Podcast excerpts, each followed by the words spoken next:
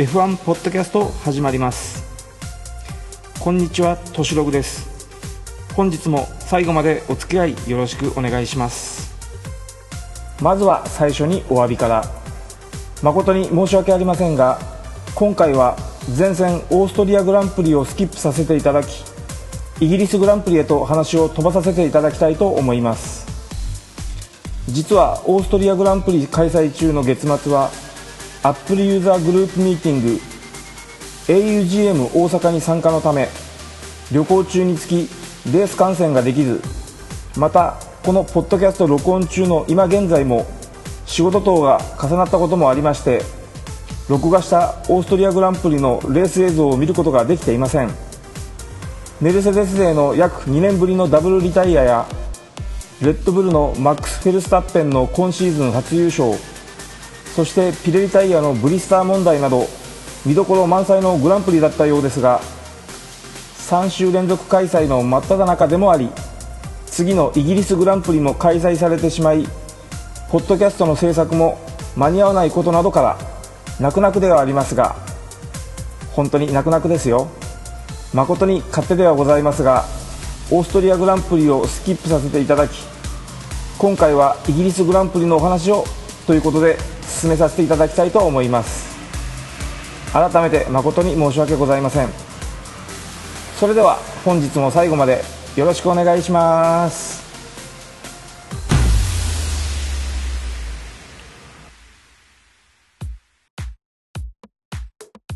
それでは本編をスタートしていきましょう。長い F1 の歴史の中で初の試みとなる3週連続開催のトリプルヘッダーの最後を飾るのは伝統のイギリスグランプリ。F1 世界選手権と銘打たれたレースを初開催した歴史と伝統のシルバーストーンサーキット。今年は一体どんな戦いが繰り広げられたのでしょうか。楽しみですね。西ヨーロッパは先週来から熱波が居座りイギリスも連日30度前後の暑さが続いているようです。イギリスグランプリ初日は晴れ。気温19度路面温度33度というコンディションの下午前10時からフリー走行1回目が始まりました。名うての高速サーキットであるシルバーストーンはタイヤへの負担も非常に高くそのため今回ピレリは柔らかい方から順番に4番目の黄色イエローのソフト5番目の白色ホワイトのミディアム6番目の水色アイスブルーのハードという最も硬いコンパウンドの組み合わせを今季初めて投入しています。そして今回もタイヤ表面のトレッド層が薄めの特別タイヤがスペイン・フランスに続いて投入される形となっています。一応予定ではこのグランプリをもってこの特別タイヤの登場は終わりとなるはずです。ただ前線のオーストリアグランプリの後にルイス・ハミルトンはピレリのブリスター問題を強く批判。オーバーテイクしようとしたがこのタイヤではレースができなかった。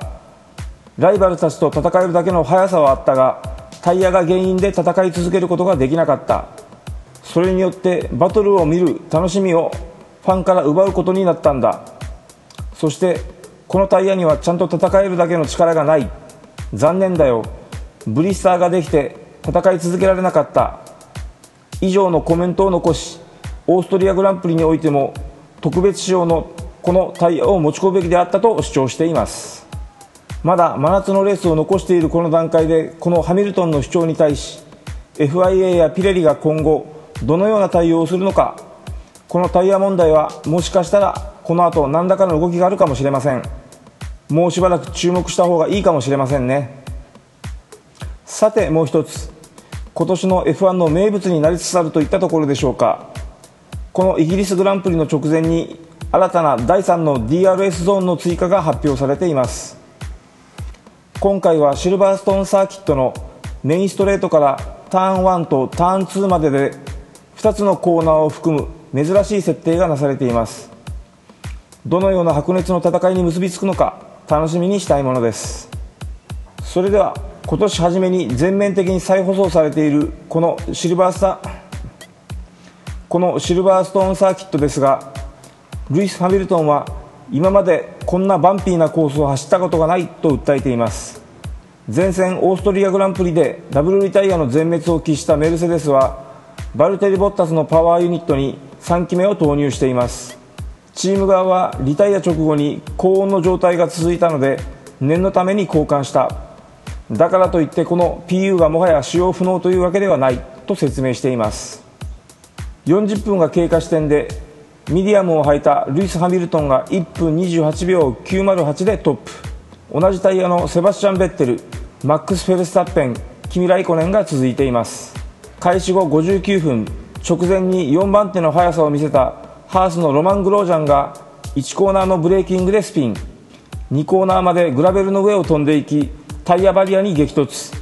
バーチャルセーフティーカーが導入されます。どうやらバンピーな路面からの振動に手を取られ DRS のリアウイングを閉じるタイミングを失ってこのウイングを閉じることなく高速コーナーに進入したために起こった事故のようです。しかしバーチャルセーフティーカーはほどなく解除されソフトに履き替えたルイス・ハミルトンが1分27秒487の自己ベストでボッタスを上回り再びトップに立ちます。終了5分前全20台中唯一ミディアムでのみ周回を重ねていたマックス・フェルスタッペンがメインストレートで減速。コース脇にマシンを止めます。ギアボックストラブルだと本人は報告しています。このセッションはルイス・ハミルトンバルテリ・ボッタスのメルセデス勢がワンツーを占めハミルトンの最速タイムはすでに昨年の自身の Q2 最速タイムをコンマ3秒以上しのぐものとなっています。トロロッソ・ホンダは新エアロパッケージを装着したピエール・ガスリーが12番手ブレンドン・ハートレーは19番手となっています。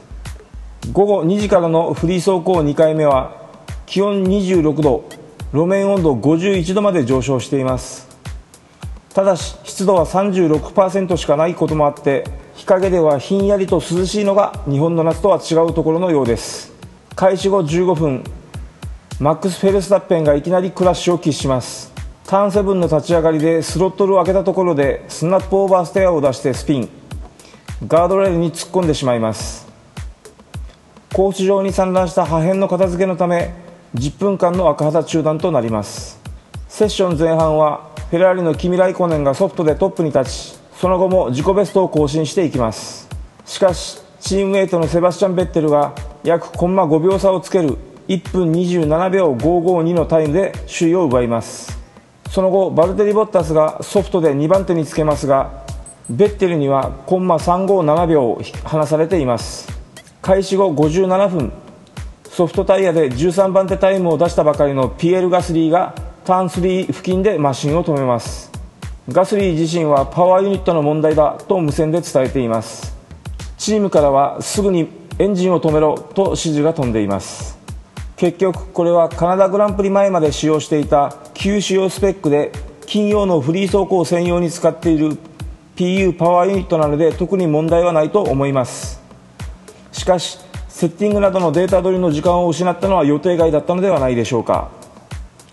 チームメイトのブレンドン・ハートレーは午後のセッションも18番手と今一つピリッとしない初日だったようです。このセッションのトップはセバスチャン・ベッテル。ルイス・ハミルトンがコンマ187秒差で2番手。バルテリ・ボッタスキミ・ライコネンダニエル・リカルドと続きマクラーレンのフェルナンド・アロンソが6番手タイムを叩き出して中盤トップの速さを見せています。さらにソフトでロングランに移行してからはザウバーのシャルル・ルクレールと抜きつ抜かれつのバトルまで見せてくれています。午前中にクラッシュを喫したハースのロマン・グロージャンはマシンの修理が間に合わず午後のセッションは一瞬も外れずじまいに終わっています。翌日のフリー走行3回目は気温22度路面温度39度ドライコンディションの中セッションがスタートします。まずタイムを記録したのはフェラーリのキミ・ライコネン。1分27秒913でトップに立ちます。そのライコネンは連続してタイムアタックを行い1分27秒607までタイムを縮めます。チームメイトのセバスチャン・ベッテルが2番手。レッドブルのマックス・フェルスタッペンが3番手というオーダーでセッション序盤が終わります。開始後15分。トロロッソのブレンドン・ハートレーがターン6でコーナー進入へのブレーキングを開始した瞬間にフロントサスペンションの左側が壊れクラッシュして赤旗中断となります。かなり激しいクラッシュでしたがハートレイに大きな怪我などもなくチーム関係者も安堵の表情を浮かべます。しかしクラッシュの原因となったフロントサスペンションの点検などもありトロロッソホンダはチームメイトのピエール・ガスリーのセッション再開後の走行をキャンセル。予選開始前までのトラブルの原因究明とハートレイのマシンの修復に全力を挙げざるを得ない状況に陥ります。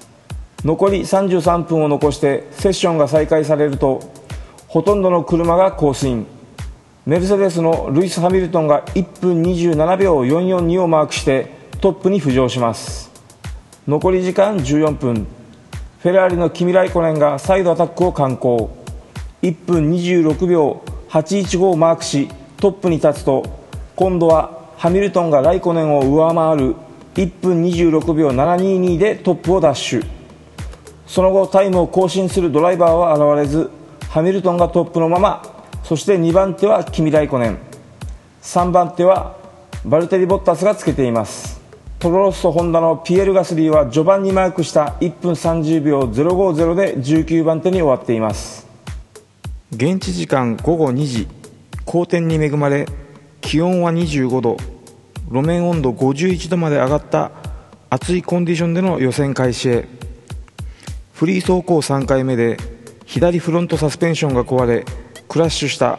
トロロッソのブレンドン・ハートレイはモノコック交換のため予選出場を見送りトロロッソはピエール・ガスリーのマシンのフロントサスペンションを新品に交換して安全を確かめてからコースへ送り出しています。予選 Q1 が始まり各社がソフトタイヤでコースインする中フェラーリのキミ・ライコネンはミディアムタイヤで走行を開始します。しかし3分後にウィリアムズのランス・ストロールがターン6でリアが流れてスピンオフ。グラベルにはまってしまいここで赤旗中断。セッションは14分25秒を残して午後2時9分に再開となります。キミ・ライコネンはここでもミディアムで走行を続けメルセデス勢もミディアムタイヤでコースインをします。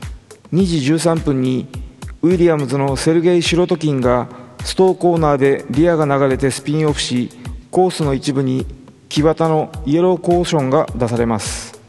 この影響でフェラーリのセバスチャン・ベッテルは1周目のアタックを不意にします。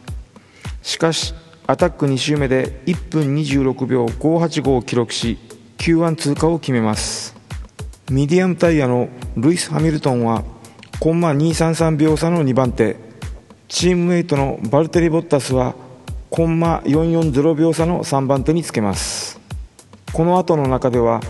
好調のザウバーの新人シャルル・ルクレールが6番手という驚異的なタイムを記録しています。トロロッソのピエール・ガスリーは3回目のアタックで15番手タイムの1分28秒399を記録して Q2 へ進出を決めます。路面コンディションが向上し各社がタイムを縮める中で十分にタイムを伸ばすことができなかったルノーのカルロス・サインツが Q1 敗退に終わっています。そしてこの Q1 のノックアウトにより16番手にルノーのカルロス・サインツ17番手にマクラーレンのストフェル・バンドーン。18番手にウィリアムズのセルゲイ・シロトキン。19番手にチームメイトのランス・ストロール。以上のグリッドが決定します。午後2時31分に始まった Q2 では全車がソフトタイヤでコースインする中でメルセデスのルイス・ハミルトンがアタック1周目のターン4から5でラインを乱しアタックを中断。2周目のアタックで1分26秒256の最速タイムを刻みます。2番手にはフェラーリのセバスチャン・ベッテルがコンマ116秒差。3番手はバルテリ・ボッタスでコンマ157秒差です。Q1 で3セットのタイヤを使ったトロロッソのピエール・ガスリーは中古のソフトで最後のアタックに向けたフィーリングの確認を行っています。残り3分を切ったところで各社が2回目のアタックへ向かいます。フェラーリ勢レッドブル勢はピットにとどまりますがメルセデス勢は Q3 に向けた確認のためコースインしていきます。2回目のアタックでハース勢とザウバーのシャルル・ルクレールフォースインディアのエステバン・オコンが Q3 進出を決めニコ・ヒルケンベルグはコンマ058秒差で Q2 敗退に終わります。ルノーは2台ともに Q3 には進めずに終わっています。8番手ケビン・マグヌッセンから15番手マーカス・エリクソンまでの8台がコンマ661秒差にひしめく接戦となっています。そして Q2 でのノックアウトにより11番手にルノーのニコ・ヒルケンベルグ12番手にフォースインディアのセルジオ・ペレス13番手にマクラーレンのフェルナンド・アロンソ14番手にトロロッソのピエール・ガスリー15番手にザウバーのマーカス・エリクソン以上のグリッドが決定しています。Q3 でも各社がソフトタイヤで開始早々からアタックに向かいますがフォースインディアのエステバン・オコンのみが中古。新品タイヤが1セットしかない。ハース勢とザウバーのシャルル・ルクレールはガレージで待機しています。1回目のアタックでトップに立ったのはフェラーリのセバスチャン・ベッテルで1分25秒936これにルイス・ハミルトンがコンマ057秒差の僅差で2番手。バルテリ・ボッタスがコンマ281秒差で3番手と続きます。最後のアタックでは前者が新品のソフトタイヤでコースインしルイス・ハミルトンがセバスチャン・ベッテルのタイムをコンマ044秒差上回って逆転。ベッテルは自身のタイムを更新することができず2番手。最後にセクター1と3で最速タイムを刻んだキミ・ライコネンがコンマ098秒差で3番手に飛び込み。最終コーナーなどでややミスのあったバルテリ・ボッタスはコンマ325秒差で4番手に終わっています。5番手6番手にはレッドブル勢が続き中団勢トップの7番手はハースのケビン・マグヌッセン。8番手にチームメイトのロマン・グロージャン。ザウバーのシャルル・ル・クレイルは9番グリッドを獲得する構想を見せエステバン・オコンが10番手となっています。最終的なスタートのグリッドはリンクからご確認をお願いします。7月8日現地時間午後2時10分イギリスグランプリ決勝がスタートへ。朝から快晴で気温は25度路面温度52度という暑いコンディションになっています。フリー走行3回目のクラッシュで予選未出走のブレンドン・ハートレーはモノコックを交換し PU パワーユニットの ICE と MGUK も新品に変えてピットレーンからスタートを選択します。前日の予選で不振を極めたウィリアムズの2台もリアウィングと T ウィングを予選とは異なるスペックに交換してピットレーンスタートとなりグリッド上には17台しか並ばない珍しい状況となっています。ブレンドン・ハートレーはグリッドに向かうレコノサンスラップでトラブルが起きガレージに入って修復作業を行うこととなりギリギリでコースに送り出したもののピットに戻ってきます。トップ10は前者がソフトタイヤを。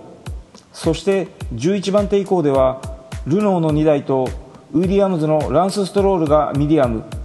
それ以外はソフトタイヤをスタートに選んでいます。スタート加速で首位に躍り出たのはフェラーリのセバスチャン・ベッテルでルイス・ハミルトンはターン1でややワイドになりその間にチームメイトのバルテリ・ボッタスが2番手へ浮上。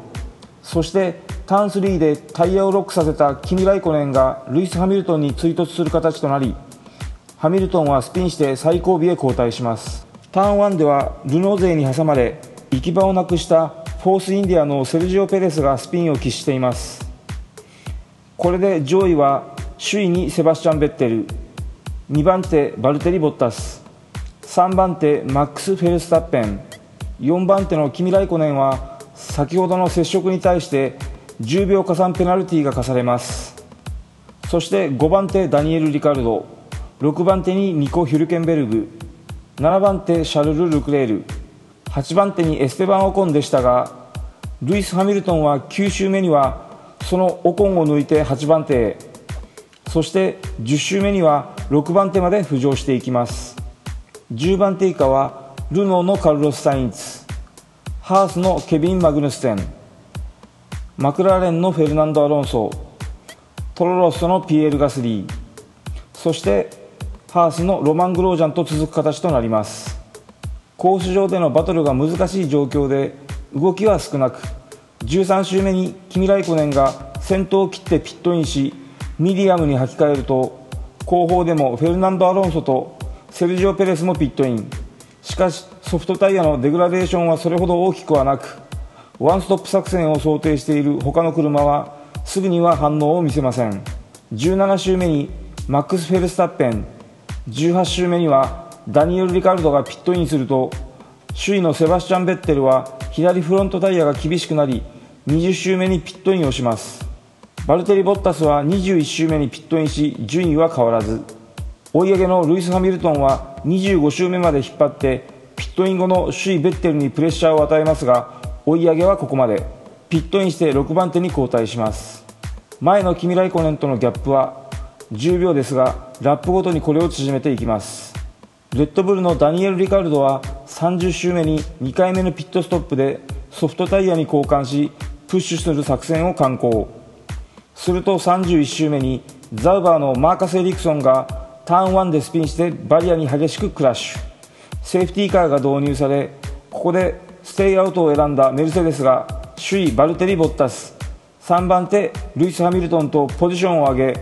ピットインしてソフトタイヤに変えたセバスチャン・ベッテルが2番手マックス・フェルスタッペンが4番手キミ・ライコネンが5番手。すでにピットインしていたダニエル・リカルドは6番手と割り送った格好となってしまったようです。そしてすでにピットインしていたダニエル・リカルドは6番手と割り送った格好になってしまったようです。集団ではフェルナンド・アロンソカルロス・サインツピエール・ガスリーセルジオ・ペレスがピットインし7番手ニコ・ヒュルケンベルグ8番手エステバン・オコン9番手ケビン・マグヌッセン10番手フェルナンド・アロンソ11番手ロマン・グロージャン12番手カルロス・サインツ13番手ピエール・ガスリー14番手セルジオ・ペレスの順となっています。レースは38周目に再開となりバルテリ・ボッタスがセバスチャン・ベッテルを引き離しますが後方のコップスコーナーでアウトからロマン・グロージャンを抜こうとしたカルロス・サインツにイン側でオーバーステアを出してカウンターを合わせたロマン・グロージャンが接触し2台はクラッシュ。これで再びセーフティーカー導入となります。42周目にレースが再開され直後にセルジオ・ペレスがピエール・ガスリーをパスして12番手に浮上44周目にはバルテリ・ボッタスがターン6でオーバーシュートしトップのボッタスから2番手セバスチャン・ベッテル3番手ルイス・ハミルトン。43周目にマックス・フェルスタッペンを抜いて4番手に上がったキミ・ライコネンまでがテールトゥノーズの激しいバトルを展開していきます。レッドブル勢はこれにはついていけずさらに47周目には4速にギアをスタックしたマックス・フェルスタッペンがスピンして最後尾へと後退しリタイアします。ターン6ではセバスチャン・ベッテルがバルテレ・ボッタスのインをついてオーバーテイクし首位を奪還。さらに48周目にはルイス・ハミルトンも同じターン6でボッタスを抜いて2番手に上がります。しかしルイス・ハミルトンはセバスチャン・ベッテルを追い詰めることができずベッテルが逃げ切ってイギリスグランプリを制しました。ルイス・ハミルトンは2位に終わり最終的にバルテリ・ボッタスを抜いたライコネンが3位。バルテリ・ボッタスはタイヤのグリップ低下に苦しみながらもダニエル・リカルドの激しい攻撃を抑えきって4位でフィニッシュしています。中団勢は6位にニコ・ヒュルケンベルグ7位エステバン・オコン。リスタート直後にケビン・マグヌッセンに押し出されたフェルナンド・アロンソは最終ラップにマグヌッセンを抜き返して8位へ。そして50周目のターン16から18でセルジオ・ペレスのインをついて抜いたピエール・ガスリーが10位でモナコグランプリ以来のポイント獲得を果たしました。かに見えたのですが先ほど話したターン16から18の攻防の折の接触に対して審議が上がりレース終了後にピエール・ガスリーに非があったとして5秒加算のペナルティーが下り彼は13位を正式なリザルトとされセルジオ・ペレスがポイントゲットとされることになりトロロッソ・ホンダには残念な結果に終わってしまいました。それではこのイギリスグランプリが終了時点での各種ポイントランキングを紹介していきましょう。まずはドライバーズチャンピオンシップから。首位は171ポイントでフェラーリのセバスチャン・ベッテル。2番手に8ポイント差の163ポイントでメルセデスのルイス・ハミルトン。そして3番手に116ポイントでフェラーリのキミ・ライコネン。4番手に106ポイントでレッドブルのダニエル・リカルド。5番手に104ポイントでメルセデスのバルテリ・ボッタス。6番手に93ポイントでレッドブルのマックス・フェルスタッペン。42ポイントでルノーのニコ・ヒルケンベルグ。8番手に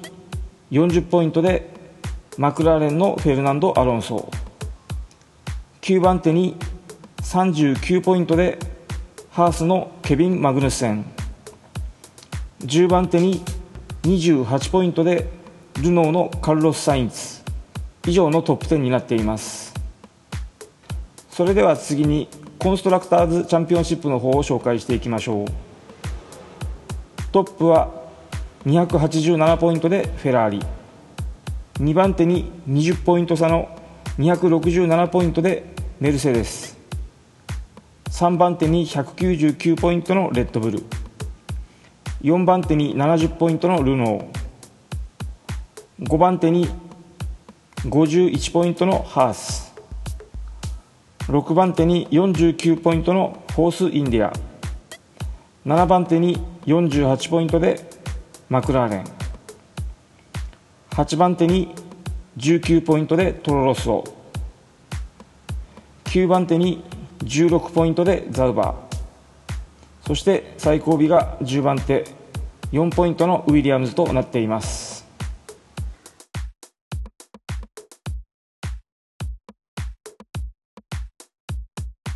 今回の augm 大阪訪問ではワンボタンの声のパーソナリティである山村さんや松尾さんタックポッドキャストの大道さんなどなどいくつもの人気のポッドキャスト番組の制作者の方々と交流を深めさせていただくとともに本会場では東京からお越しになったマックで音楽クラブさんによる音の編集のワンポイントレッスンの発表など大変参考になる勉強をさせていただきました。残念ながら私の知識不足と現在の録音機材の貧弱なことから今すぐにこれを活かすことはできませんがこの後どちらかでこのポッドキャストの音質向上などに役立ちたいと考えています。あとごくごく一部ではありますがどさくさに紛れて他のポッドキャスト番組に声出ししてきましたのでよろしければお聞きいただければ幸いです。リンクを貼っときます。それでは本日も最後までお付き合いいただきありがとうございます。それでは今日はこの辺で失礼します。